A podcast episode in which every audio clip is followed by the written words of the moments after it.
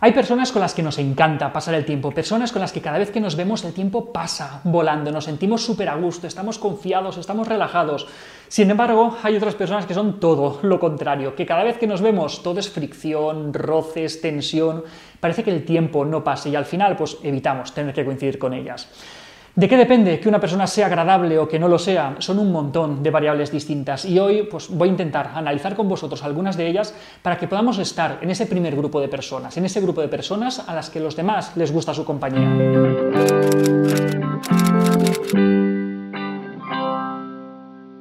Hay pequeños detalles que pueden contribuir un montón a que seamos percibidos como personas agradables.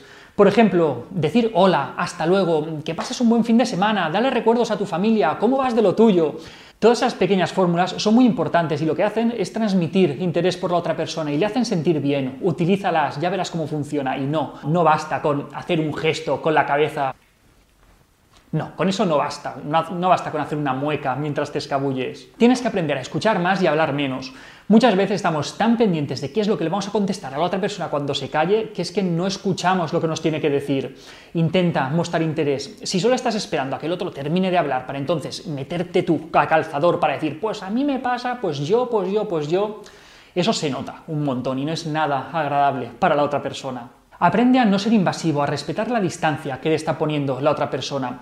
Tenemos que identificar cuando la persona que tenemos delante no quiere tocar un tema concreto o, pretende marcharse porque tiene prisa o cuando no se siente muy de humor para hablar o para relacionarse en ese momento. Si sabemos respetar esos espacios, nuestra presencia también será mucho más agradable. No hay que juzgar, nunca tenemos que juzgar a los demás. No sabemos qué es lo que ha llevado a la persona que tenemos enfrente a pensar o actuar de la manera en la que lo hace. Son pocas las cosas que nos generan tantísimo rechazo como el que nos sintamos juzgados. En vez de juzgar, pues intentemos mostrar un interés sincero en comprender a los demás. También es importante ceder. A veces es mejor tener paz que tener la razón, como se suele decir. Las personas rencorosas y conflictivas no suelen resultar nada agradables para los demás. Aprende a señalar lo positivo. Está claro que nadie es perfecto, todos tenemos un montón de cosas que podríamos mejorar, pero que constantemente tengamos a alguien que nos está recordando lo que no hacemos bien, es que no es nada agradable. No es nuestro trabajo tener que estar corrigiendo a los demás, educándoles o enseñándoles el camino correcto. Que sí, que de manera puntual vale, y si la otra persona nos lo pide, también vale, pero hacerlo con todo el mundo de manera sistemática e indiscriminada nos convierte en una persona muy poco agradable. Sin embargo, a todo el mundo le gusta que le reconozcan lo bueno que tiene, lo que hace bien. Hazlo, no tengas miedo, ¿qué es lo que puede pasar? Porque le reconozcas a otra persona lo que hace bien. Seguro que se siente bien. Evita criticar a los demás. Si eres de esas personas que suelen estar criticando a terceras personas que no están delante, probablemente quien tienes a tu lado tampoco se sienta a gusto. ¿Por qué? Pues porque va a pensar que en el momento en el que se vaya vas a hacer lo mismo con él o con ella, que le vas a clavar puñales por la espalda.